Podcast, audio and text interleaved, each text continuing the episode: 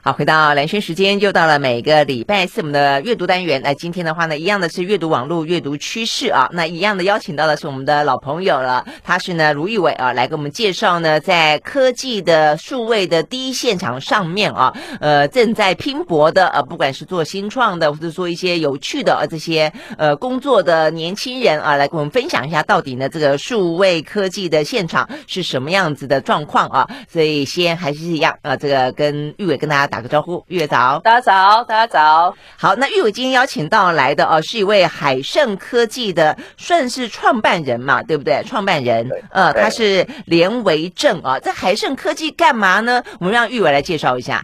哎，我们先先这个连维正跟大家打个招呼好了，维正，好，大家好，线上的观众朋友们，大家好，然后主持人好，这样。呃，对啊，如果说大家现在有在看视讯的话呢，连维正啊，虽然现在呢这个事情做的呃风风火火的，但人看起来呢还蛮憨厚的感觉，有点害羞内向的感觉。好，但是他做的事情哦，待会聊大家就会知道了。他可能可是一个户外咖啊。好，所以我们先请这个玉伟，玉伟你是怎么注意到这个连维正他们的海盛科技啊？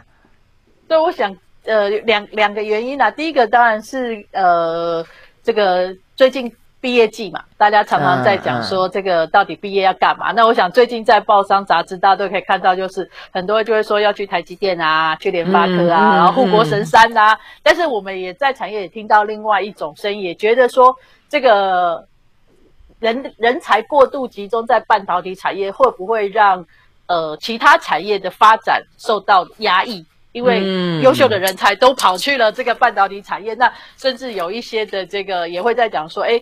可能在厂房里面做的做的事情，其实是有一点枯燥、单调、乏味，好像应该可以释放出来去做更有创意的事情。嗯、我想，嗯，这个连维正他刚好自己都待过半导体产业，然后呢，甚至以前呢这个也还拿过像联发科奖学金这种优秀学生人才，那会投入这个一个新的领域，我觉得这个是一个还蛮不容易的事情。那当然。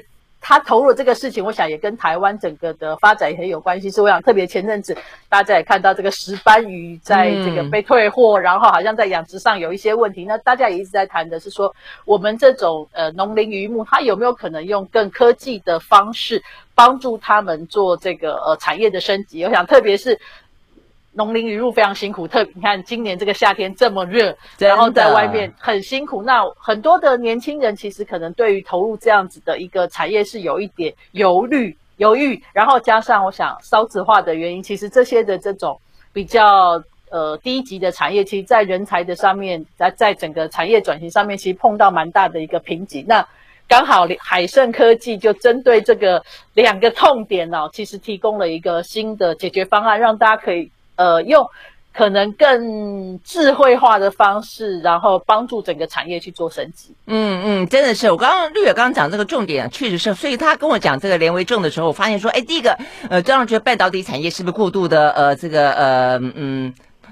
囊括了我们的这些呃优秀的人才。另一方面的话呢，确实养殖业它比较是属于劳力的。那我觉得现在年轻人确实对于这种劳力，尤其在户外，呃，因为呢这个连维正做的呢是什么呢？是养殖渔业。所以养殖渔业里面的话呢，很多都要看天吃饭，对不对？尤其呢现在连维正人到了台南啊，这个台南是我老家，台南的好多好多鱼塭啊，但是台南的鱼塭都这样子，呃，又怕太热，又怕台风，又怕太冷。我说要么就有寒害，要么就又有热热伤害，然后呢，台风来了又很担心啊，所以呢，水会溢出来，鱼就到处跑，然后所以总之啊，就是问题真的还蛮多的，所以通常老一辈的人。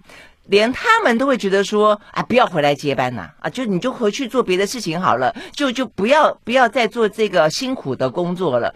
但是呢，就像刚刚玉伟说的，有没有机会？实际上也是海盛科技正在做的，透过科技的方式来协助这一些呢，呃，我们的其实过就过去对我们来说，我们海岛嘛，嗯、呃，你说这个海岛渔业养殖等等，实际上照理来说是我们的专长才对啊。所以可不可以？台湾其实，在农渔业的这个技术其实真的都还蛮强的，就是，所以可不可以让他用科技的方式迈向另外一个里程碑？好，所以我们就要这个来跟这个林文正聊了啊。所以林文正，你现在是呃最主要做的养殖是养什么鱼啊？呃，是帮助养一些高价的一些鱼种，我我们主要是用人工智慧跟这个物联网的科技，然后去解决这个渔民朋友们所遇到的三个最主要的痛点。嗯，就是我们去陌生拜访了非常多的渔民，那每一个呃渔民啊，不管是年轻一辈、老一辈，都告诉我们很多的一个痛点。那像年轻一辈，他们觉得就是这个要花钱买经验，用啤酒买经验。就是跟老一辈喝经验，对，跟老一辈喝酒，然后老一辈就会聊开啊，这个就是怎么样怎么样怎么看水色。啊，OK。你平常去，他可能不太理你。然后另外老一辈的就说，哎，没有年轻人传承啊，就是他自己的小孩也不想要自己的小孩接，那他的经验，这些经验要传承给小孩，其实也需要一段的时间去培养他们。那这种是年轻人难以入行，那老一辈的经验难以传承的，这些是他们传统问题。但实际上他们更面临到的是。呃，三个主要的一个痛点。那其实，其实我们在呃我们在做创业的时候，我们是一开始先去寻找那个产业的一个痛点。那我们就总结了这个呃养殖产业有三个痛点。第一个是鱼虾在水下跟其他作物不一样，它看不到。嗯，就是如果你种一个芭乐，种一个水稻有问题的时候，你看得到，然后产量你看得到，你可以预预估它长的样子是什么，你可以带你的客人去看。可是鱼虾其实在水下你都看不到，就是它到底有没有吃饱，到底有没有生病。然后它的长得多大了，可不可以出货？那我现在有多少鱼？其实你问渔民，他们基本上都不太知道。他们你这样讲讲到一个重点，因为我们呢在台南哈，偶尔我们都经过渔温嘛哈，那偶尔你就会想要去看看，哎，他在养什么，对不对哈？这样想看一看，看不到啊，你也不知道，对，没错没错没错。你只是顶多它上来，如果可能呼吸的时候，你会看到一个一个一个的背鱼的背在水面上，但是。一下子又又下去了，所以 真的是看不到。而且水水那个是因为是脏吗？还是因为有海藻的关系？里面有非常多的藻类，然后有一些没有吃完的饲料，然后有一些、嗯、一些微生物啊，所以会造成这个藻类就是滋生。所以是看不到的嘛？真的是看不到。对，其实其实是看不到的。OK，所以你要解决它看得到的问题，是用水下的仪器，是不是？没错，没错，就是第一个是要解决水下问题，那我们就要想办法把这个摄影机放下去。嗯，那水下的物联网的摄影机要传输出来，那传输到他的手机，用他的手机打开，就像你打开你们家的监视器一样，你你打开你的手机就可以看到鱼塭的鱼。可是这样还是有一个问题啊，就是说，呃，它的水非常非常的浑浊，所以它的水浑浊这部分，并不是只放一个摄影机下去就可以解决，还要再配合人工智慧。那我们有一些人工智慧会除雾。除雾的技术跟色彩还原的技术会把里面的藻类去除掉，oh. 那把鱼的影像还原回来，然后这是我们很强的核心技术啦。哦，对，那那这样子你就可以看清楚鱼了嘛。那看清楚鱼了以后，就带来下一个问题啊。那呃，我们的呃用户或者是我们的渔民朋友们就告诉我们说，可是我在三个地方，在台湾我有三个地方的鱼池，然后三个地方的鱼池，每一个地方的鱼池有七个，那这样不就有二十一个？那我怎么有办法每天去？呃，一个用人，然后去看二十一个镜头呢？那所以我就要人工智慧去、oh. 去看鱼的状况嘛，用人工智慧代替人类去呃分析这个鱼啊，它长多大，它有没有生病啊？那这是用人工智慧来做管理。Oh. 那到下一步就是，对，没错没错。啊啊，这 孙孙餐醉，孙餐醉。事实上，你说孙餐醉，你二十一个镜头，就二十一个画面来看，坦白讲，已经比起过去孙餐最来的。简单多了，对，不对？没错，没错，就是你用、啊、已经人可以看得到了啊。现在下一步就是 AI 可以看得到，然后 AI 帮助你来管理、嗯、，AI 帮助你来管理。那那你其实你你只需要看这个报告，AI 会告诉你说，哎，你有百分之多少的鱼已经可以出货了？那你现在的鱼有多少是生病的？那它生什么病？哎，所以 AI 看得出来哦。光是用看的可以看得出来、哦、AI 其实看得比人更细。鱼如果生病的时候，就是鱼我我们人感冒，它会打喷嚏嘛，流鼻水嘛。那、嗯、鱼感冒其实身上会生出一点一点的白点，嗯、那个白点非常的细。哦、那如果你不把鱼捞起来看的话，它那个白点其实会跟周围的悬浮物在一起。你你人如果潜下水去看，你不你也不见得看得出来。但是 AI 它可以看得非常细，它是看一个一个像素的，一个一个相机的像素，哦、所以它看得很细啊。他就可以看，OK OK，所以有点像 AI 医生了，对不对？于医生帮他看看他的健康检查，帮他做这个健检，没错，就是帮他做健检，没错。哦，OK，所以这第二个帮他做健检，一个看得到，第二个帮他做健检，就是量得到他的状况。第一个是看得到嘛，第二个是量得到他的健康状况，那就是给出一份健检的报告。那第三个就是，哎，我们既然知道他的健康状况，我们知道他有没有吃吃这个呃饲料，就是也可以分析说他的有没有吃饱了。那它如果是吃饱，我们就可以 feedback 回去给这个自动喂食器，把自动喂食器关掉嘛。那我就不用把饲料哦，不就不会浪费。对，因为你饲料就是钱嘛，那你其实你就是把钱丢到水。如果你都不知道它 有没有吃，你就是真的把钱丢到水。那问题你怎么知道它有没有吃饱啊？它会打嗝吗？就是要去分析它的 哦，打饱嗝。我我我我跟你说，就是这要看鱼种。我们有我们有看到石斑鱼吃到吐的，就是它它 吃太多了，但是它已经太饱了，它还没有下去的时候，它它又再把它吐出来。不过那通常都是身体有一些状况了，因为。它吃饱了，通常它就不会吃。那有有一些鱼种，它是二十四小时一直不断的在吃的，那它就会这个吃饱。它是因为没有饱，还是它不知道饱足感？为什么会一直吃啊？有有的鱼其实会知道饱足感，但是有的鱼它其实就是。呃，就是他他有的他就会想要吃这样子，就有就想吃，有就想吃，那不见得对他的健康是好的，是这个意思吗？对，但是基本上他会知道饱足感，基本上所有鱼都会有一个极限，就像你的胃胃容量里有一个极限，但是他会尽可能的吃，因为他不知道他的下一餐到底在哪里，哎，就是这是生物的，哦、这是生物的本能啊，哦、所以你你就可以第三步就是你就可以做控得到，控得到就是你可以控制它的生长的一个排程。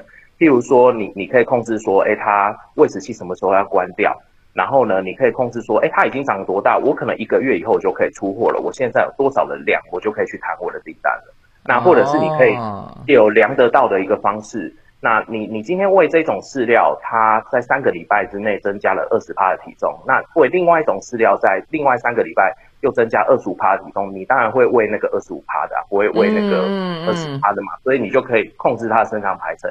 你知道你什么时候该喂它吃什么样的饲料，什么样的益生菌是最有助于你这个鱼，就是增加它的体重。体重就是金钱嘛，嗯、欸，所以你就可以控制它的一个整个的一个生长排程，然后还有它现场喂食的一个状况。就是第三步就是控得到、量得到，哎、看得到、量得到、控得到这样。哦，哎，这样听起来真的是他尽可能降低了一些可能不可掌握的变数，对不对？而且呢，对他养的东西吃什么、长得怎么样子、可不可以出货，然后呃怎么样状况会比较好，都变得很可以去掌握到它，用比较科技的方式。哎，可是我有一个疑问哈，因为我们刚刚一开始在讲到，而且我对于我们台南的养殖渔业来说，印象最深，事实上是天后的影响。但我们可以透过科技的方式来。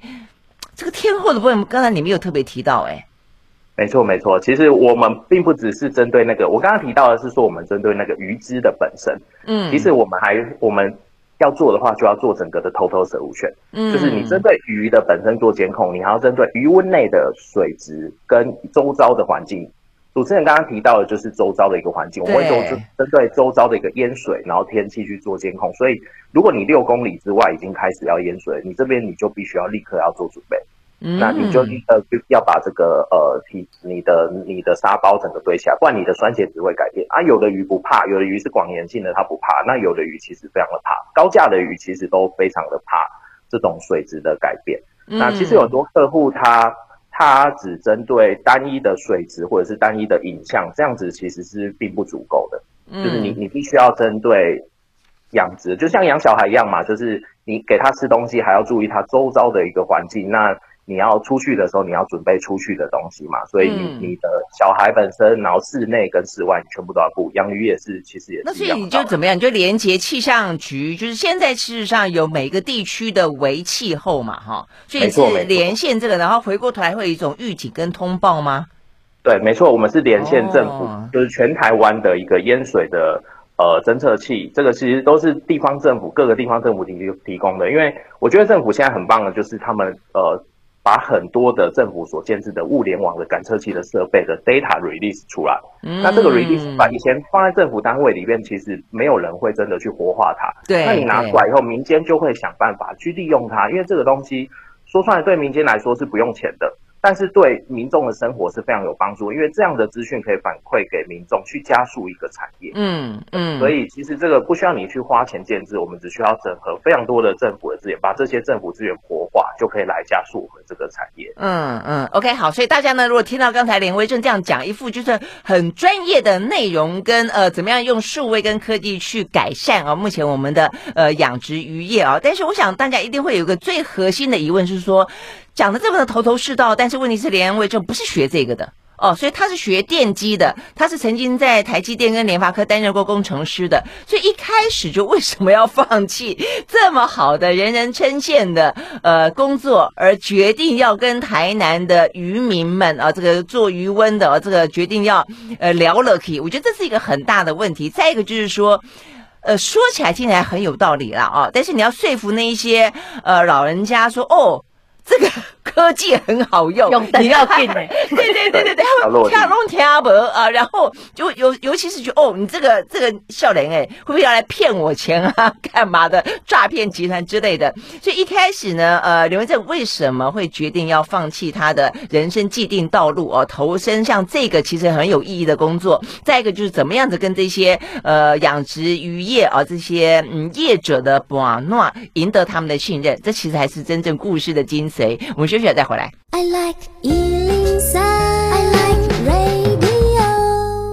好，回到兰萱时间，继续和线上我们邀请到的，我们也同时在做视讯啊。这个，所以呢，如果说错过的朋友，可以呢来看视讯啊，呃，来呃更这个面对面的啊，这感受一下我们的两位来宾，一位呢是卢玉伟，一位呢是海盛科技的连维正。OK，好，那连维正实际上是跟呃，你是跟你老婆一起创业的嘛？哈。哎、欸，对，没错。OK，好，那呃，你们是二零一八年创立了海盛，啊、嗯，对，没错。OK，好，好，那 OK，我们这次有两段故事，我们先讲一段故事，是你自己为什么决定要呃，这个就是决定关注到这个嗯领域了啊？那再来的话，为什么会跟老婆一起创业？你先说，你本来那时候已经是在联发科当工程师，对不对？然后你是因为念成大的关系，所以才会呃对台南的余温有一点点了解，或有点感情，是这样子吗？哎，没错，就是因为我自己本身是成大的野鸟社，然后我我又是这个金屯保育志工，所以如果在新闻上面看到有金屯搁浅的时候，我们就会半夜冲去，就是。救他，然后还要再轮流去，有一点像台积电轮班，就是去照顾这个啊。我有看过那个画面，可能要帮他弄湿湿的啊，对不对？要保护他，不要被烈日啊这样子。哎，那我刚刚第一个反应听到你是野鸟社，但应该就跟做鸟有关的，怎么会做到跟海有关啊？所以有鲸豚，所以有鲸豚有野鸟。哦，这样。还有去看黑面琵鹭，对，每年其实都会，每年其实都还是会回去看一下黑面琵鹭。然后，所以就会那那些地方其实都在余温的附近，因为你看黑面琵鹭嘛，它就是要吃吃这些呃这些余温里余温附近的或者是湿地附近的一个东西嘛，所以它基本上都会在呃台南七股，台南七股是台湾最大的鱼温的集中地，嗯，所以呢那边有非常非常多的鸟类，非常多的候鸟，很多赏鸟人士都知道要去台南七谷看鸟。是啊，是啊，所以你是在成大念书的期间，你就养成了，因为参加野鸟社，因为参加金豚社，所以你就常常去我们的海边晃来晃去就是了。没错，其实我我的博士论文有很大一部分都是在这个七股的海堤那边写，因为我很喜欢在那边。看鸟，然后就哎，然后写写一段论文，然后就躺在海堤旁边，然后晒太阳睡午觉这样子。哇塞，你过得很惬意耶！对，就是台南就是一个适合生活的地方嘛。哦，这样子，OK。那问题是，那你是念电机，而且你是从学士、硕士到博士都是念电机，而且就像刚刚玉伟讲的，其实你在念博士期间，你的论文很多都是拿了联发科的奖学金。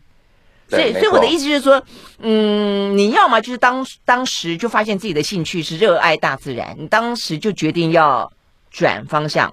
那否则的话，你既然决定说你又拿人家奖学金呢，去人家那边工程师工工作了，就为什么到最后还是会转一个弯？我觉得这个是受到这个联发科的蔡董蔡董事长的影响，因为蔡董事长他们在颁发奖学金的时候说过一个一句话，他说呢，我们颁发的所有的奖学金出去的。奖学金的得主呢，几乎大部分都没有进联发科技，因为他没，他不是一个强迫的奖学金，说给你奖学金你就一定要来。哦，所以不是那种什么产学合作那种，不是，是就是他真的就是给你一笔钱，然后告诉你说，给你一个肯定啊，然后告诉你说你的研究真的做得很棒，有机会可以改变整个世界。嗯、然后所以呢，哦 okay、他他的他当时说呢，呃，我们其实是在为整个产业培养人才。那这句话其实我一直都记得。那我我在联发科技的时候，就是一一开始，当然我们读这个产业，我们就会想想，哎，我们做这个半导体，我们当然要去半导体试试看啊。然后我们研究的这些东西，可不可以用在半导体产业上？所以一开始其实就是呃，在中间过程当中，还有在台积电待一阵子啊，但是中间呃后来就去了联发科技，然后在联发科技待到二零一八年。嗯，但是在二零一八年的时候，当时我们是我我我跟我太太是看到一个一个趋势，就是人工智慧的崛起。嗯，就人工智慧的崛起，其实跟手机非常像。就现在大家的手机都人手一台嘛，嗯，所以不管你是什么行业，其实你都在用手机。那人工智慧也是一个科技的突破点，就是人工智慧它可以去，它最大的优点就是它可以去加速各个领域的发展，嗯，就是它可以去把导入人工智慧取代人力，然后加速某一个产业的发展，不管是任何一个产业，嗯，那包含医疗产业啊，各种不同的产业。那第二个我们看到的是数位化，数位化对整个产业带来的一个影响，呃，我们讲白一点好了，其实就是钱。如果数位化没有办法为大家赚钱的话，大家就不会做数位化。那台湾过去其实从这个工业四点零啊，工业四点零从一点零到一点零用机械化取代人力，一直到四点零做到物联网的时候，其实台湾从一点零到三点零的时候就已经从人均的年产值一年一百万赚到五百万。嗯，所以你你你想想看哦，就是现在大家的呃工业的工业的四点零，大大部分人走到的是三点零到四点零之间。那有没有我们当时就想说，哎，那那。如果大家都在三点零的，我们只能赚三点零到四点零的钱，那我们是不是有没有机会把我们的数位化，然后把我们的这种呃工业四点零的概念、半导体产业的概念，去加速这个一点零的产业？因为你可以从一点零赚到四点零。对对对，这中间的落差可能更大，也就是商机可能更大。没错，所以什么东西是还不到一点零的？养殖渔业还不到一点零，养殖渔业现在准备要走到一点零了。你。我们去台南，其实开车去台南逛一圈鱼塭，你会发现很多地方都已经在架设自动喂食器、水质感测器，嗯、非常多。就是如果大家没有很久没去台南的话，嗯、你可以开车去台南西谷晃一晃，几乎很很多家，就是你沿途过去，几乎都是自动喂食器。这个就是要走向一点零，机械化、机械式的，OK，嗯，对，机械式的，然后取代这个人力。那但是其实其实拥有这样还不够，这只是一个梦想而已。所以我们必须要为我们的梦想找到一个老师，就是有没有人他已经做了。嗯，那大家最近在讲的就是挪威的鲑鱼，挪威的鲑鱼，鲑鱼，挪威的鲑鱼养殖鲑鱼非常强。就是如果全世界野外有一万条鲑鱼的话，挪威每年养出十七万条，比野外多出十七倍。那他怎么做到这件事情呢？挪威在三点零准备要走向四点零。所以你你可以想想看，三点零走向四点零，你换成钱是什么概念？嗯，就是挪威的每一位渔民一年的为这个鲑鱼产业创造的产值是两千四百万，两千四百万啊，一位两千四百万，每一位从业人员，每一位从业人员，嗯，那这个从业人员，台湾的所有电子产业的平均的从业人员，一位每一位为这个产业带来的是八百到一千万左右。美国的微软两千四百万，美国高通世界第一两，呃。联发科现在是世界第一啊，美国的高通两千四百万，台积电两千四百万，就相当于是挪威的护国神山。那它就是从一点点哇，挪威的鲑鱼的渔民这么厉害，产值堪比你说堪比台积电跟这个高通哦，哇，没错，而且不需要博士学位啊，真的真的，而且吃起来又营养。没错，那但是但是你说挪威鲑鱼真的很强吗？全世界的一百条鱼里面只有一条。就如果全世界一年生产一百条鱼，就一条在来来自于挪威，台湾不到零点四零点五条。那整个，但是全世界有九十趴的鱼种，就一百条鱼里面有九十条鱼是产自于亚洲，所以整个市场就在这里。那我们也有最强的这个数位的一个人员，然后 ICT 的产业，然后我们也有这个市场，又有一个老师告诉我们说这条路可行。那这个产业当然是要可以做的。哦，所以哎，所以你你是你是躺在那个海堤上都在想这些事情哦。哦，就是在 联发科，我在我我在联发科的时候，就会一直思考的是说，哎，我我是不是可以将这样子的一个观念去带到其他的一个产业？因为所以你是从刚才讲到说，因为你要去寻找一个不到一点零的，所以才想到养殖渔业，还是你先想到养殖渔业，才想说，哎，那我应该可以去把这个东西导入？我我先想到要怎么把要找到一个一点零的哦，对，因为我想要复制半导体产业的一个经验到其他产业，因为半导体产业的成功有两个主要的一个因素，一个是数位化，就它把所有的东西都变成一个 data，有了 data 你就可以做分析，然后这个分析的结果就可以改变这个整个的制成这个的良率，那这个是它的第一步，就是它的一个数位化。那第二步是他想办法把这个数位的资讯的成功可以复制到下一个区，嗯、就是盖盖一个新的一个产线，这个产线可以复制上一个产线成功的一个经验。可是你看养殖渔业哦，养殖业如果你这一池养成功了，你隔壁池会养成功吗？你明年会养成功吗？这些都是完全不知道的。所以第一步其实要做的事情是数位化。我们先都不要讲 AI，就是第一个东西就是我们要说要把 data 存下来，嗯，data 绝对是资产，在各国政府来。其实各国政府有跟我们的接洽，他们来接洽的第一个目标都是要买 data，嗯，绝对不是要买你的 AI 的技术，买你的物联网的设备，都不是，他们要买 data。有了 data 以后，我可以做出我自己的，那我就可以复制你台湾的石斑鱼的经验，复制你台湾的鲈鱼的经验，对不对？哦、所以这个产业是非常大的、啊，得要有自己的 data 比较好，不是吗？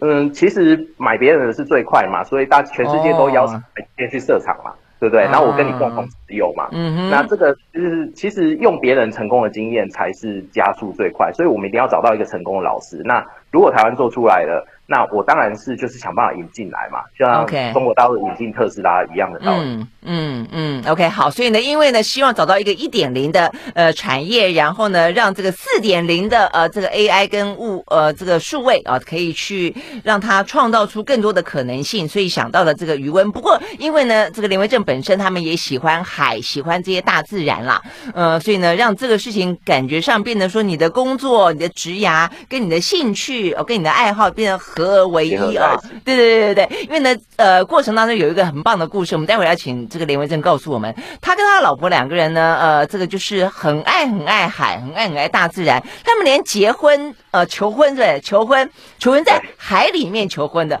我好好奇那个画面啊！你们是穿着泳衣在在海里面求婚吗？上演这个最浪漫的戏码吗？我们休息再回到现场。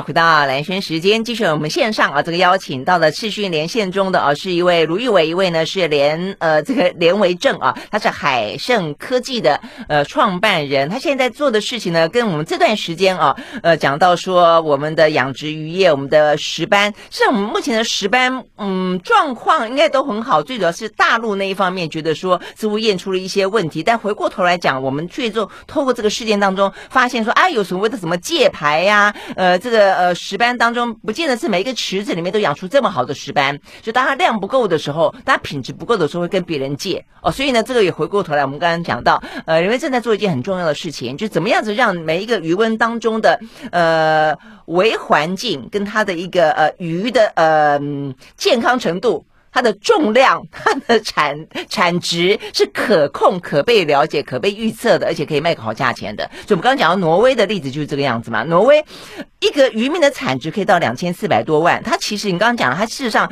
呃每十只也不过才一只。重点在哪里？高价也是另外一个重点啊，就是它可以卖到很贵，所以它可以赚很多。我想这是一个我们待会会要聊的。所以对台湾来说，这个部分确实是一个非常。棒的一个呢，从呃数位科技介入，然后让一个传统的产业可以试着转型。但是回过头来就是说，呃，你要有这些年轻人愿意投入啊。所以呢，这个连为正不只是自己投入，自己看着嗯黑面皮鹭，呃，看着这个金豚，然后呢看着余温辛苦的老人家，就觉得说，哎，可以去试试看。重点在于说呢，他的老婆跟他一起创业啊，所以你们都很喜欢大海，对不对？对，没错，嗯、我们都有空就往海边跑。是哈，所以看，所以不晓得这个听众朋友、观众朋友看不看得出来是一个户外咖？就是你们会去什么露营哦，弹跳。我们我们去就是海边泛舟啊，然后去海泳，然后会在河边里面游泳。我我们昨天也刚去海边回来。啊，是哈，所以你们两个是怎么样？两个人个性就是喜爱大自然，就一天到晚往户外跑。对，我们就是喜欢那种户外的比较自然一点的环境，这样子，然后去感受那个环境，就是带给你的那种安静啊，然后带给你的那种那种踩，我们喜欢脚踩在泥土上的那一种感觉，就是感受那一片土地上的那种温度。就是不是不是在冷嗯嗯，不是穿的无尘衣，哎，对对对对对，你刚刚讲不是穿的无尘衣，对对对，那那是一种价值选择啊，就是每个人的价值不价值观念不对对对，所以他已经不只是说跟办公室比，是跟无尘室比。所以呢，踏在土地上的感觉，难怪我们这个台南可以吸引这个台中人连连为正去那边，呃，这个呃安居落户。所以，所以你结婚的时候，你是因为喜欢海，所以你才决定在海里面跟你老婆求婚哦。哎，就是一切都是。都是一个意外这样子，怎么说？跟我们说说看，因为我觉得很好玩呢。嗯，我们是去那个孟买，就是印印度的孟买开会，哦、然后开会开完会以后，就离马尔地夫非常近嘛，然后就是啊，这个就是省机票钱啊，就是直接过去顺道就是了。对啊，对啊，而且从孟买往那边飞其实比较比较便宜。原本我是想说在那个饭店里面，然后在饭店里面存的。嗯然后，然后我就一直就是我忘记了这件事情，我我就把那个戒指就是把它放在那个我的防水袋里面。然后呢，我我我就就是有有一天我们就是去呃开船，然后出海，然后去出海去看那个海豚跟鲸鲨。然后呢，我就突然摸到那个戒指，我我就想说，哎。这里有金沙哎、欸，如果在金沙见求婚，不是超棒的吗？然后我那我那时候都完全没有想到戒指有可能会掉到海里边。我在海里边，我发现金沙游得非常的快，我们根本就追不上它，更不用说要有求婚这个片段。然后你是在船上追金沙，还是你们在游泳追金沙？不是，我我们要跳下海，看到金沙，你们跳下去啊？嗯，跟金沙一起游泳，一起游。然后对，然后外国人都游得非常的快，因为我们我们就是比较。比较小资嘛，然后那个教练就看我，就看不过去了，然后就拉着我们两个去追金沙，然后啊，金沙看到了，然后我赶快把它拿出来，然后我就赶快拿给他，然后他也不知道是什么意思这样子，然后因为因为在水里不能讲话嘛，所以你就拿出来，所以你没有先告诉他，现在真的不晓得拿你拿什么给他，他他不知道，对，所以求婚求婚分成两段这样子，然后我我又很怕那个戒指掉到海里面，因 为掉到海里边都。就绝对是捡不回来的，可能被金沙吃进去。我拿一亮亮的东西，然后想说我要干嘛这样子。你把它，它它从防防水袋里面拿出来，所以你这是拿出来。我我我我把它放在那个就是那个手套手套的的尾巴这样子啊，因为因为那个很小，我只能够戴在，我只能够戴在我的小指这样，我把它藏在那个小指里面，然后我要把它拿，我要把它拿出来给他，就已经非常困难。对啊，那真的很紧张哎。拿出来。对我，我就是很紧张，它会掉，然后他也不知道我什么意思，所以我其实两段，第二段我们第二段又在那个游泳池里面又再又再求婚一次，因为他可能不知道我的意思 他也没有办法 say yes 或者什么，因为没办法讲话。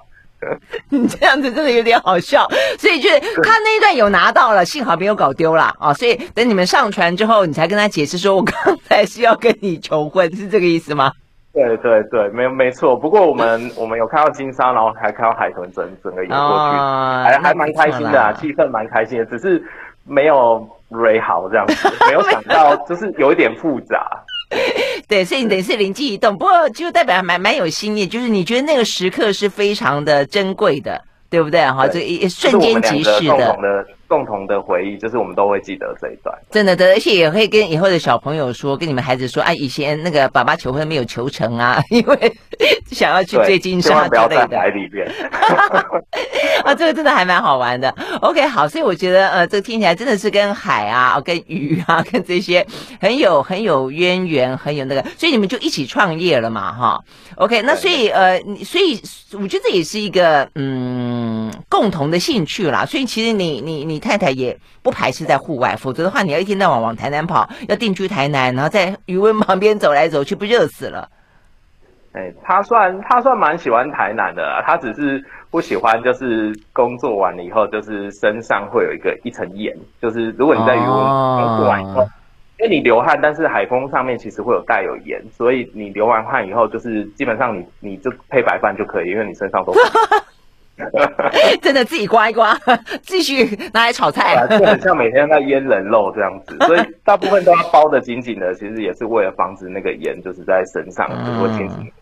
OK，好，所以呢，因为是这个产业产业大家少人很困难，年轻人对，我觉得是这样子，没错，没错，真的是这个样子。好，那但是因为有科技的帮助啊，那所以呢，对于连维正来说，对于这个你的太太来说，就是两个人决定移居台南啊。那我们刚刚讲到说，就算知道这个 know how，就算彼此之间都有共同的热情跟使命感，但是呢，怎么样子让渔民可以接受这些养殖业者可以去接受这些这么新的观念？要从一点零都不见得有，现在才刚刚有一些呃机械性的喂食器，一下就要跳到跟你说，哦，我 AI 可以帮你分辨你的鱼呃吃饱了没？哦，可以怎么样？其实有一段路哦，怎么样取得信任感是最重要的。我们休息了呢，再回来聊聊碰到什么样的挫折，怎么样去克服。马上回来。I like 好，回到兰萱时间，继续和我们线上邀请到的卢玉伟，还有呢这个海盛科技的连维正啊来聊天。呃，这个蛮特别的一个人生的故事啊。那现在的话呢，呃，海盛科技也才正在发展中，才四年嘛，哦，但是感觉起来好像已经很不错了，跟蛮多的这些渔温业者呃签约，现在还打算往东南亚去发展。所以显然的，在过程当中花了很多的心力去说服这些呃养殖的业者嘛，对不对？呃，所以这过程当中有碰到什么样的挫折吗？也不能算挫折啦，算是一种经验。因为，嗯，其实我我们一开始是做陌生拜访，嗯，然后就是去拜访每个渔民，然后问他们说，哎，你们的需求是什么？但是大部分遇到的都会说，哎，你就大家就会有一种怀疑态度，就是你你是不是来偷我们家鱼，还是来毒我们家鱼，还是来我们家钓鱼？因为因为很很多那种偷鱼的都会说，我去帮你雇鱼，或者是我去。就是其实是在你的鱼窝里面钓鱼这样子，是这样，对，怕你是来偷东西的 啊，他也不能自己。但是其实这是一个非常重人情味的一个产业。其实你你多拜访几次，你就会开始，大家就会开始说，哎，你真的是一个真的是打算要做这件事情。那后来也因为就是我们获得了一些呃，包含像联发科技自在家乡的一个奖项啦，那打 Google 其实就可以知道说，哎，你是真的打算哦，OK，就不是诈骗集团就是了。对，所以就这个信任感就开始慢慢建立了。嗯、那第二个就是要我们要想办法把我们的一些技术导入他们。我们当然不可能一开始从一点零直接跳到四点零，这样子实在实在是太进阶了。所以其实是要一步一步的慢慢的来。嗯、那呃，其实这个这个当中的过程呢，就是要先找到呃，就是渔民他们最大的痛点。其实最大的痛点其实是看得到。嗯。那看得到这个东西是大家都会共同有问题，全世界其实大家都有这个问题，所以。你你一讲到这个的时候，大家就会比较愿意。那第三个部分的时候，就是找到他的最大的痛点。第三部分的时候是要导入的问题。导入的问题其实是要观察对方工作流程。你不能说我一个新的东西进去就要全面的改变你的生活，这样子没有任何人可以接受。而是要了解说对方整个工作流程到底是什么。那我们在某一部分怎么样做导入这个东西，对他的 effort 对他的负担来说是最小的。嗯，那像我们是在他在喂食的时候。就是接上我们的摄影机，然后就接上我们的摄影机，然后你就开始喂，喂完了以后，然后就拔掉，然后这样就可以了。其实我们就是这么简单。那如果你只要二十四小时监控，你就一直放在那里，你也不需要去动它。那这样就不会改变它原本的一个工作的流程。所以你的意思就是，如果你要去全面的改变它，用一个全新的方式要去接受，基本上可能一般人会比较排拒。但如果你顺着他的工作流程，然后呢，给他一些数位工具或者一些数位方法，他相对来说比较容易接受。没错，其实这个在各个产业都可以看得出来。嗯、像台湾的工业四点零，从一点零走到三点零的时候，走了总共四十年；挪威从一点零走到三点零，现在迈向四十，呃，四点零走了五十年。挪威的鲑鱼产业就相当于是我们的台积电的这种护国半导体的护国神山一样，那、嗯、这个都是需要时间的。就是其实人哦不怕被改变，所有人都不怕被改变，只是怕被别人改变。如果他发自内心的要改变，嗯、就是我是发自内心我自己要来改变。我看到你的这个东西超好的，我可以导入我这边改变我的产业，这是我发自内心的，而不是对方来改变我。这样子大家其实都能够接受。那大家最。讨厌的事情是说，我被迫被改变嘛。但是人都人都喜欢新的东西，没有人不喜欢新的东西，大家都是喜欢改变，只是害怕被别人改变。那你打到他的痛点，他发自内心，然后哎，你这个东西，我拿了你这个东西，我就可以拿来干嘛干嘛，他就会反而我们的客户会去帮我们去思考说，他应该怎么应用我们的东西，而不是我们去推销他的东西。嗯，哎，那所以你们这个的话是各式各样的养殖都可以吗？不管什么石斑鱼、鲈鱼、什么虾子，什么都是都可以，都可以适用。目前还目前还是针对一些高价的鱼种，这其实跟产业有关系。嗯，其实我们在思考一个问题是整个产业问题。如果假设我们要带动一整个产业，我们一定要要从这个产业里面最有竞争力的开始往上提升，那剩下的人就会往上，就会跟着走。嗯，那这样子才有办法带动整个产业。如果你以整个产业去看的话，就是这样子，我们整个产业才会越来越强。因为最强的那个人他可以赚得到钱，第二强的也开始可以赚得到钱，第三强的也可以开始赚得到钱。那这样子的话，后面的就会不断的往前跟。那我不是一开始要针对所有人去做这件事，而是要针对那个产业的重子头去把它拉上。嗯，哎，听起来蛮棒的，玉伟，这个就是我觉得林文正听起来就除了他的热情、兴趣跟使使命感之外，我觉得你蛮有战略的，就你的策略思考蛮清晰的哈。这一两年，其实不管是政府或民间，其实还蛮积极在推动这种所谓 AIoT 这样子的一些解决方案。但是，的确很多碰到的困难不是技术的问题，对，而是怎么导入，怎么样？就像刚刚这个林维正在讲的，怎么样在原有的基础上面让它先去优化。我觉得这件事情的确需要花一点功夫。那也的确像他可以愿意去那边蹲点，才有机会把它做出一个新的东西。所以，我想大家不要想要。AIoT 就是一个全面的翻新啊，其实它只是一个渐进式，嗯、然后真的是把部分的流程来进一步做优化。嗯嗯嗯，我觉得这真的听起来蛮重要，是一个非常非常棒的一个关键的经验谈，就你要让对方愿意去反过来敞开他的胸怀去拥抱你。所以呢，这个前提可能要到像这个林威正去蹲点，然后让他知道说，哦，原来小丑鱼呢也会离婚，呃，原来石斑鱼在水里面会晕。晕浪，我觉得这个实在是太特别了。当你都可以知道这些事情，跟这些养殖业者聊得很愉快的时候，他就当你是自己人，他慢慢慢慢的就会接纳你。整个产业的转型，目前看起来真的就非常的精彩可期啊！好，今天非常谢谢这个刘元正来接我们的访问，还有卢玉伟，谢谢哦。好，谢谢，嗯、谢谢，谢谢，拜拜，拜拜。